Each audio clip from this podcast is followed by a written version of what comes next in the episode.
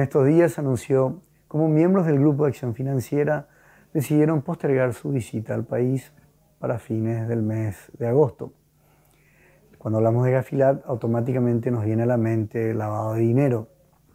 Y es importante que analicemos el impacto económico y social que el lavado de dinero trae a las economías. Cuando nos referimos al lavado de dinero, prácticamente estamos hablando de ese proceso, de ese esfuerzo en el cual recursos financieros que son de origen ilícito, porque provienen de infracciones penales, las actividades ilícitas o criminales que preceden al lavado de dinero son estar generalmente vinculadas al narcotráfico, al contrabando y a la corrupción. Entiéndase por esta última, toda la malversación de los fondos públicos, el desvío, coimas, propinas, todo lo que ocurre muchas veces a través de las grandes licitaciones también entre el sector privado y público.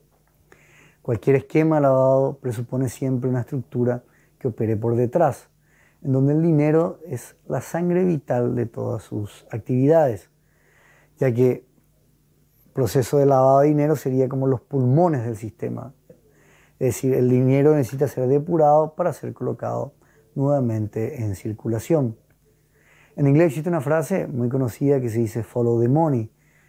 Follow the money en seguir al dinero para encontrar al jefe y, en cierta manera, desmantelar toda la estructura que está detrás.